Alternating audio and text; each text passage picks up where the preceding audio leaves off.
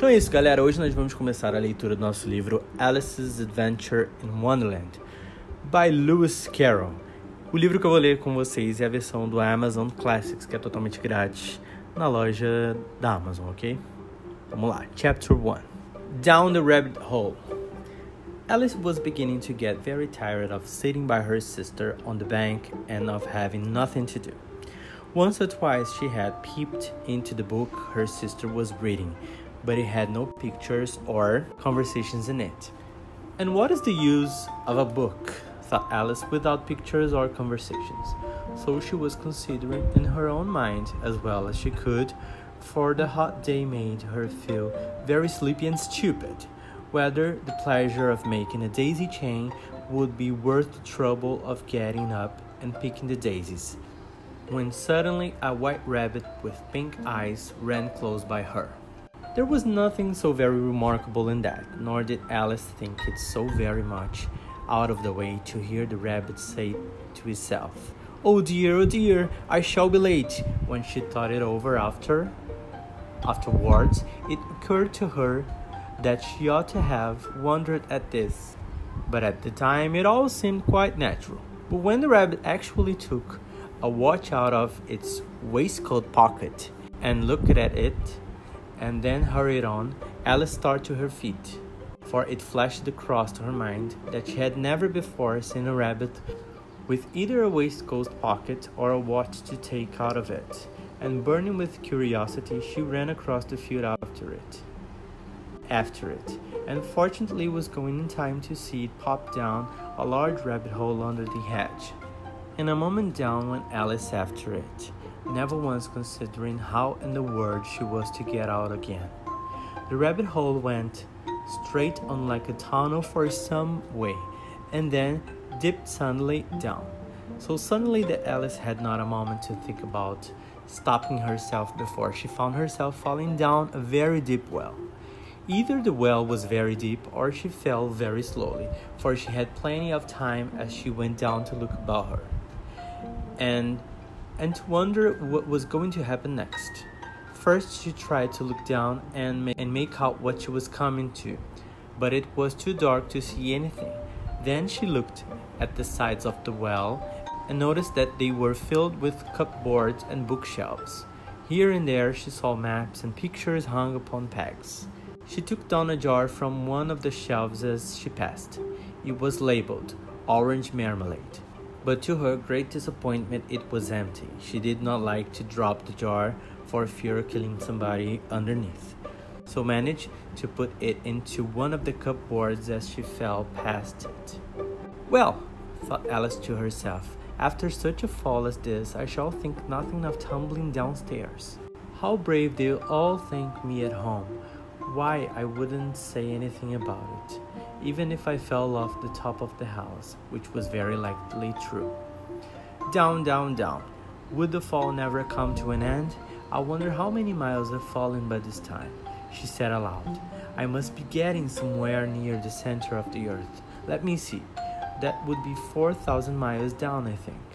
For you see, Alice had learned several things of the sort in her lessons in the schoolroom and and though this was not a very good opportunity for showing off her knowledge as there was no one to listen to her still it was a good practice to say it over.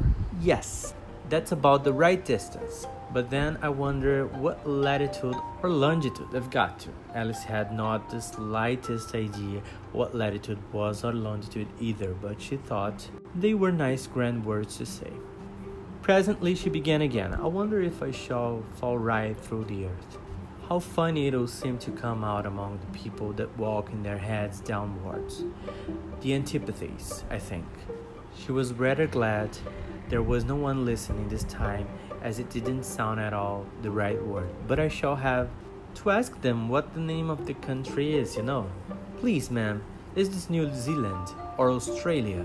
And she tried to curtsy as she spoke, fancy curtsying as you're falling through the air. Do you think you could manage it? And what an ignorant little girl should think me for asking. No, it'll never do to ask. Perhaps I shall see it written up somewhere. Down, down, down. There was nothing else to do, so Alice soon began talking again. Dinah missing me very much tonight, I should think. Dinah was the cat. I hope they remember her saucer of milk at tea time. Dinah, my dear, wish you were down here with me. There are no mice in the air, I'm afraid. But do cats eat bats? Wonder. And here Alice began to get rather sleepy and went on saying to herself in a dreamy sort of way, Do cats eat bats? Do cats eat bats? And sometimes, do bats eat cats? For you see, as she couldn't answer either question, it didn't much matter which way she put it. She felt that she was dozing off and had just begun to dream that she was walking hand in hand with Dinah and saying to her very earnestly, Now, Dinah, tell me the truth. Did you ever eat a bat? When suddenly, down she came upon a heap of sticks and dry leaves, and the fall was over. Alice was not a bit hurt, and she jumped up onto her feet in a moment. She looked up, but it was all dark overhead. Before her was another long passage, and the white rabbit was still in sight, hurrying down it. There was not a moment to be lost. Away went Alice like the wind, and was just in time to hear it say as it turned a corner, Oh, my ears and whiskers, how late it's getting! She was close behind it when she turned the corner, but the rabbit was no longer to be seen. She found herself in a long, low hall which was lit up by a row of lamps hanging from the roof. There were doors all around the hall, but they were all locked. And when Alice had been all the way down one side and up the other, trying every door, she walked sadly down the middle, wondering how she was ever to get out again. Suddenly she came up on a little three legged table, all made of solid glass. There was nothing on it but a tiny golden key, and Alice's first idea was that it might belong to one of the doors of the hall. But alas! Either the locks were too large or the key was too small, but at any rate it would not open any of them. However, on the second time round, she came upon a low curtain she had not noticed before, and behind it was a little door about 15 inches high. She tried the little golden key in the lock, and to her great delight, it fitted. Alice opened the door and found that it led into a small passage, not much larger than a rat hole. She knelt down and looked along the passage into the loveliest garden you ever saw. How she longed to get out of that dark hall and wander about among those beds of bright flowers and those cool fountains. But she could not even get her head through the doorway.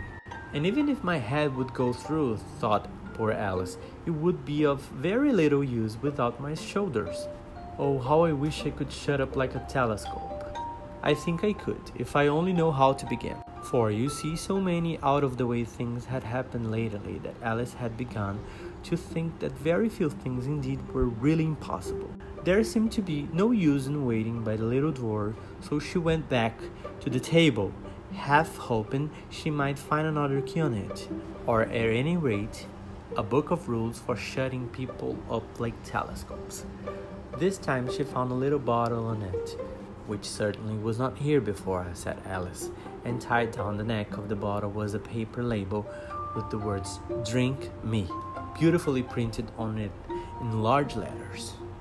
It was all very well to say, Drink me, but the wise little Alice was not going to do that in a hurry. No, I'll look first, she said, and see whether it's marked poison or not.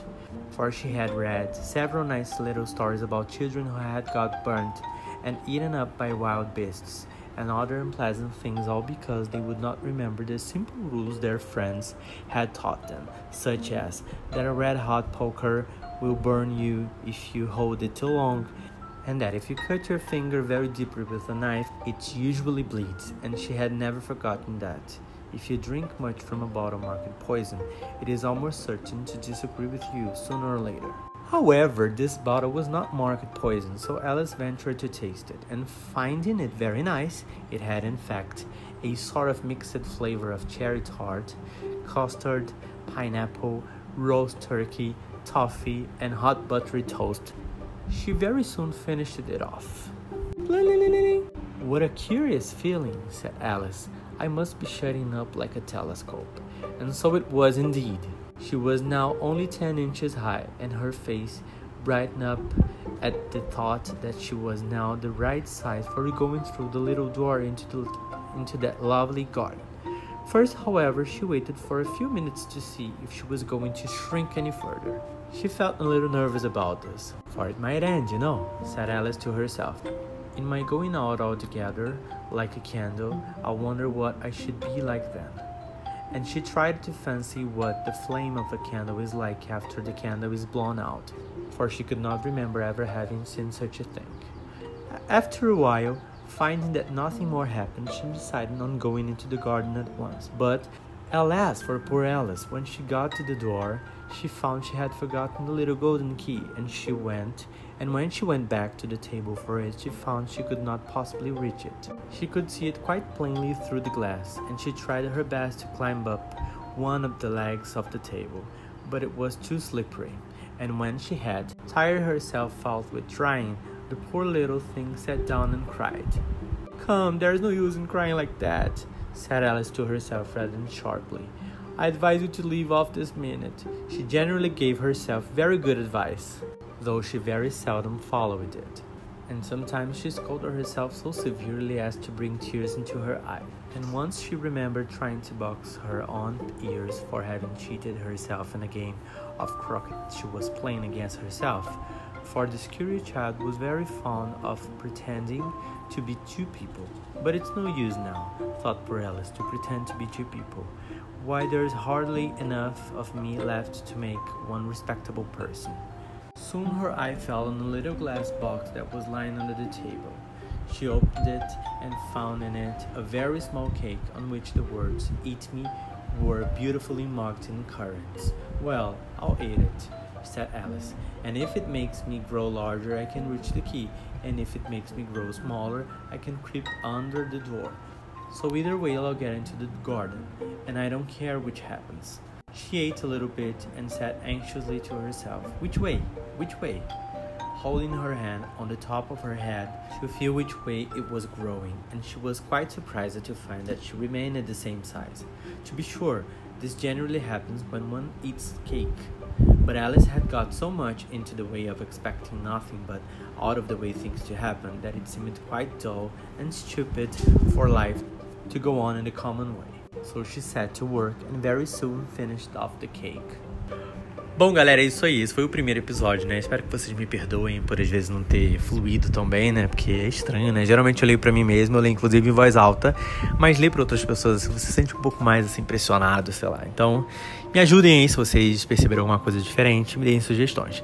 Eu não trouxe nenhuma dica de nada agora, porque eu acho que é importante, assim, pra gente começar uma leitura e a gente simplesmente ouvir. Se vocês tiverem uma dúvida aí, lendo o seu Kindle, você pode pegar e apertar lá pra ver um vocabulário, ver como é que aquela palavra se fala, etc. E se tiverem alguma dúvida, me mandem lá. Não esqueçam, se vocês não me seguem, arroba Gui Marizani, M-A-R-I-S-A-N-I. É só me seguir, que lá eu falo sempre sobre comunicação, sobre um monte de coisa e principalmente em relação à fluência no inglês. Coisas que trazem muitas oportunidades oportunidade para vocês. Esse foi o capítulo 1 do livro e na próxima e no próximo episódio a gente vai ter o capítulo 2, beleza? Um abraço e até a próxima.